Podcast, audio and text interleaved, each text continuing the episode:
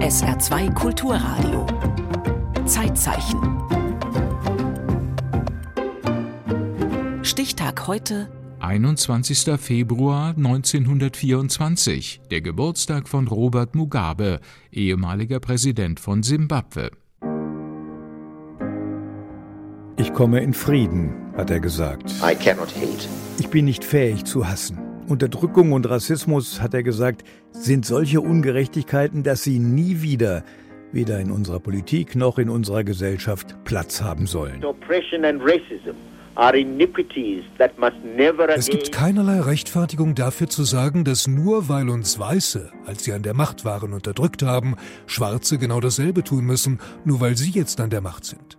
Das Teuflische bleibt teuflisch, egal ob es von Weiß gegen Schwarz ausgeübt wird oder von Schwarz gegen Weiß.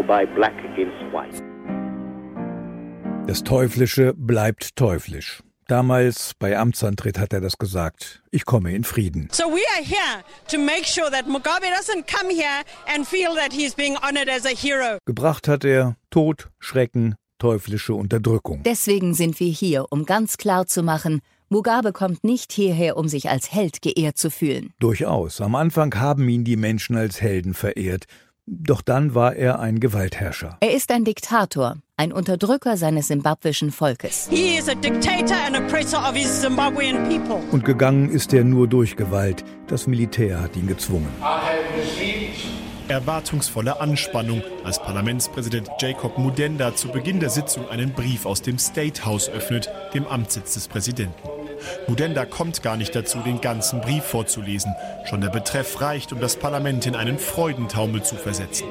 An den ehrenwerten Parlamentspräsidenten Rücktrittserklärung.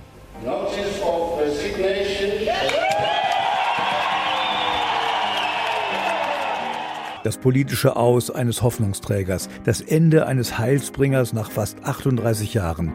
Robert Mugabe ist Geschichte. Ja, wir sind glücklich. Bruder, ich bin total aufgewühlt.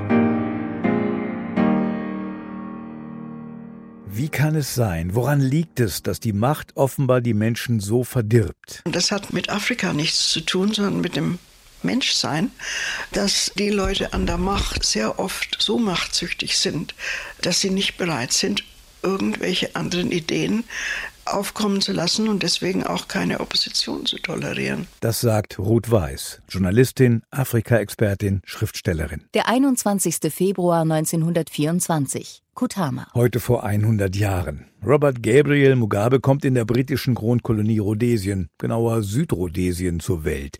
Es sind einfache Verhältnisse in dieser Missionssiedlung Kutama.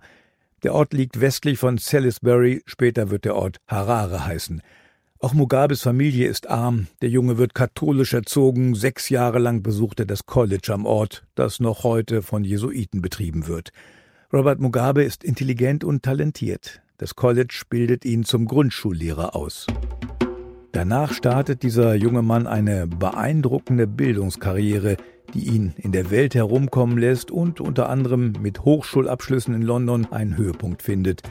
Ein junger, aus ärmlichen Verhältnissen stammender Afrikaner aus der britischen Kolonie Rhodesien wird in der Hauptstadt des Kolonialherren zum Akademiker.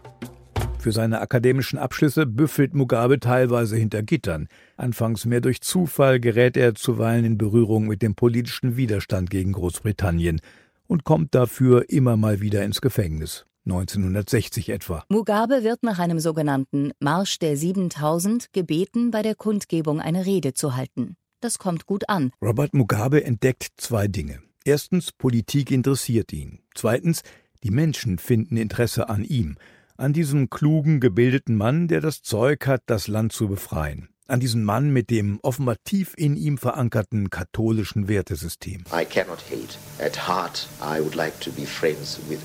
Ich kann nicht hassen. Ich möchte von Herzen jedermanns Freund sein. Robert Mugabe wird Sekretär der NDP, der National Democratic Party. Später ist er in gleicher Funktion in der SAPU, Zimbabwe African People's Union. Und dann wird er zunächst Generalsekretär der SANU, Zimbabwe African National Union. Später dann deren Vorsitzender. 1976 schließen sich nach heftigen politischen Auseinandersetzungen SAPU und SANU zur Patriotischen Front zusammen. SANU PF. Und mit dieser Partei wird Robert Mugabe fast 38 Jahre lang das neue, unabhängige Land Simbabwe regieren, das ehemalige Südrhodesien.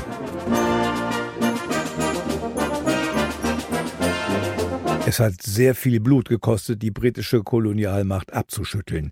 Im 19. Jahrhundert hatte der Unternehmer Cecil Rhodes systematisch damit begonnen, von Südafrika aus jenes Land auszubeuten, das dann sogar nach ihm benannt worden ist, Rhodesien. Ich frage Sie, meine Herren, wem sollen diese Gebiete eines Tages gehören?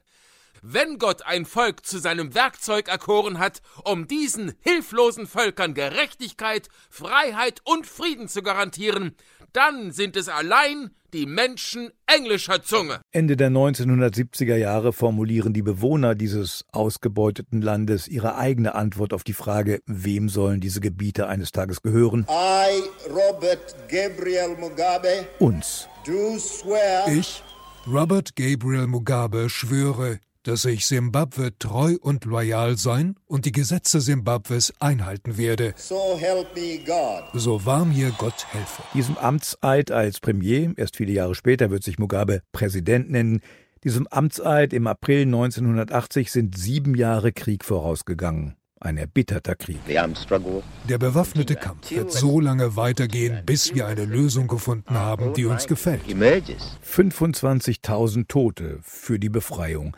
Aus Nordrhodesien wird Sambia, aus Südrhodesien Zimbabwe. We have fought for our land. Wir haben für unser Land gekämpft. Wir haben für unsere Souveränität gekämpft. So klein wir auch sind, wir haben jetzt die Unabhängigkeit gewonnen. Und wir sind bereit, Blut zu vergießen, um diese Unabhängigkeit zu erhalten und zu schützen. Simbabwe ist schnell ein aufstrebendes Land unter dem neuen Premier Robert Mugabe. Mugabe baute ein einmaliges Schulsystem auf. Er ermöglichte das Gesundheitswesen auszubauen. Es gelingt der Regierung Mugabe darüber hinaus, die Wirtschaft erblühen zu lassen. Vor allem die Kleinbauern zeigen sich zufrieden. Den Menschen geht es spürbar gut. Die Lebensqualität steigt im ganzen Land. Wachstum fast 4,5 Prozent. Der Anteil der Kinder mit Mangelernährung schrumpft auf die Hälfte zusammen. Mugabe bekommt Streicheleinheiten. Die westliche Welt feiert den neuen Mann an der Spitze Simbabwes. Maggie Thatcher, die britische Premierministerin, ist voll des Lobes. Simbabwe sei ein Vorzeigeland. An Orten wie diesen können wir sehen, was so erfolgreich war. Was auch immer die Probleme waren, es wurde geduldig verhandelt. Und ich denke, das gibt uns ein sehr gutes Beispiel dafür, wie das alles geht. Auch der deutsche Bundespräsident Richard von Weizsäcker hebt Robert Mugabe hervor, als klugen, besonnenen Politiker, der um Ausgleich bemüht ist.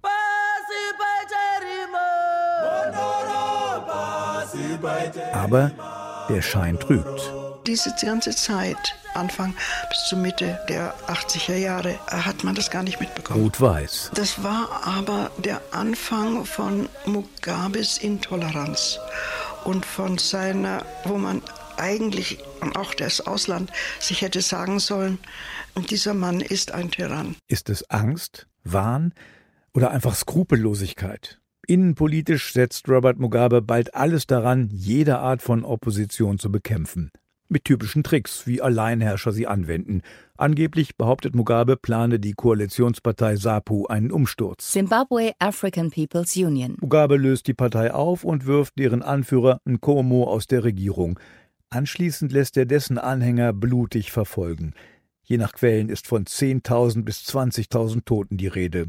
Ein etwas offiziellerer Bericht von 1997 Bericht der Catholic Commission for Justice and Peace in Simbabwe. kommt auf 3750 Getötete und mindestens 680 zerstörte Häuser. Solange die Dissidenten aus dem betreffenden Gebiet kommen, werden wir Truppen in dieses Gebiet schicken. Ob schon Mugabe seine Gegner mit Folter und Tod bedroht, wächst die Opposition im Land. Wie sollen wir über Mugabe sprechen, wird viele Jahre später sein Kritiker Morgan Sangirai fragen. Mugabes anfängliche Erfolge würden überschattet von den Jahren seiner Unterdrückungspolitik. Do we portray him as the great liberator or do we portray him as somebody who has betrayed the liberation that he fought? Stellen wir ihn als den großen Befreier dar oder stellen wir ihn als jemanden dar, der die Befreiung, für die er gekämpft hat, verraten hat? Ich denke, das Letztere wird sich durchsetzen. I think the latter will prevail. In jedem Jahr am 18. April feiern die Menschen in Simbabwe den Tag ihrer Unabhängigkeit. Aber unter Mugabe kippt die Stimmung. Die Menschen, die diesen Unabhängigkeitstag am 18. April 1980 gefeiert haben, sind die Eltern von den Menschen, die in diesem Jahr den Unabhängigkeitstag feiern. Aber sie werden denken, was haben wir denn damals gefeiert? Es war toll. Wir fühlten uns zum ersten Mal frei. Wir hatten eine Zukunft vor uns. Aber die Zukunft ist uns in den letzten Jahren abhanden gekommen. Es muss was Neues kommen.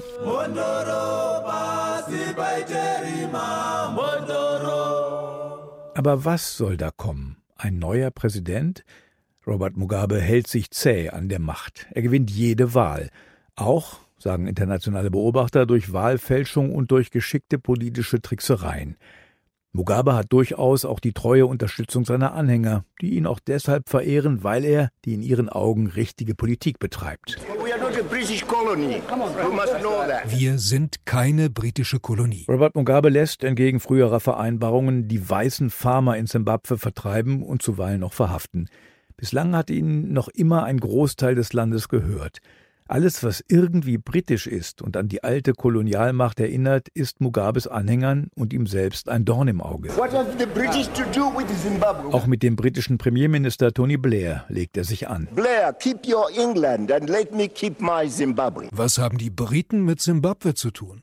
Blair, behalte dein England und lass mir mein Simbabwe. Das Vertreiben der weißen Farmer, so populär es innenpolitisch ist, verständlicherweise nach der langen Kolonialzeit, es hat wirtschaftliche Folgen.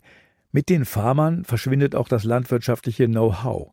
Aus Simbabwe, der Kornkammer Afrikas, wird ein Land, in dem die Menschen zu hungern beginnen.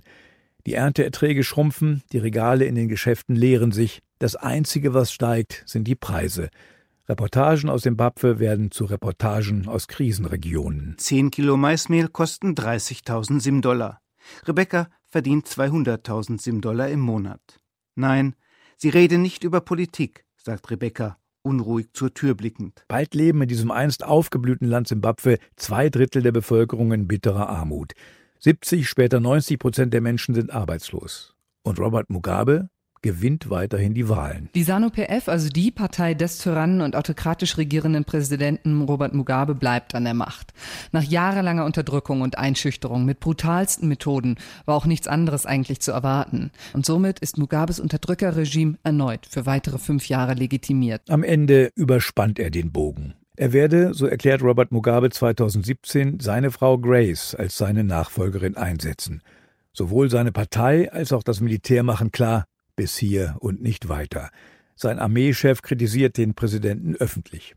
Im November 2017 putscht das Militär und übernimmt die Kontrolle. Mugabe erklärt, ich bleibe Präsident. Dann sieht er vor den Fenstern des State Houses die Massendemonstration gegen ihn und unterschreibt seine Rücktrittserklärung. Freudentaumel auf der Straße. Just so excited, my brother. Yeah, we are happy. Yeah, we are happy. My son has a future now. Robert Mugabe bleibt persönlich unangetastet. Um den Machtwechsel ohne Widerstand einzufädeln, haben Partei und Militär ihm zugesichert, du behältst deine Immunität. Er stirbt im September 2019 im Alter von 95 Jahren an Krebs. Ich komme in Frieden, hat er gesagt. I cannot hate. Gebracht hat er Tod, Schrecken, teuflische Unterdrückung. Und trotz allem, noch vor der Beerdigung erklärt die neue Regierung Simbabwes Robert Gabriel Mugabe zum Nationalhelden. Simbabwe ist bis heute von politischen Unruhen geprägt. Auch Mugabes Nachfolger zieht alle Register, um eine Opposition klein zu halten. Die Wirtschaftsleistung ist schwach. Vier von zehn Menschen in Simbabwe leben in extremer Armut.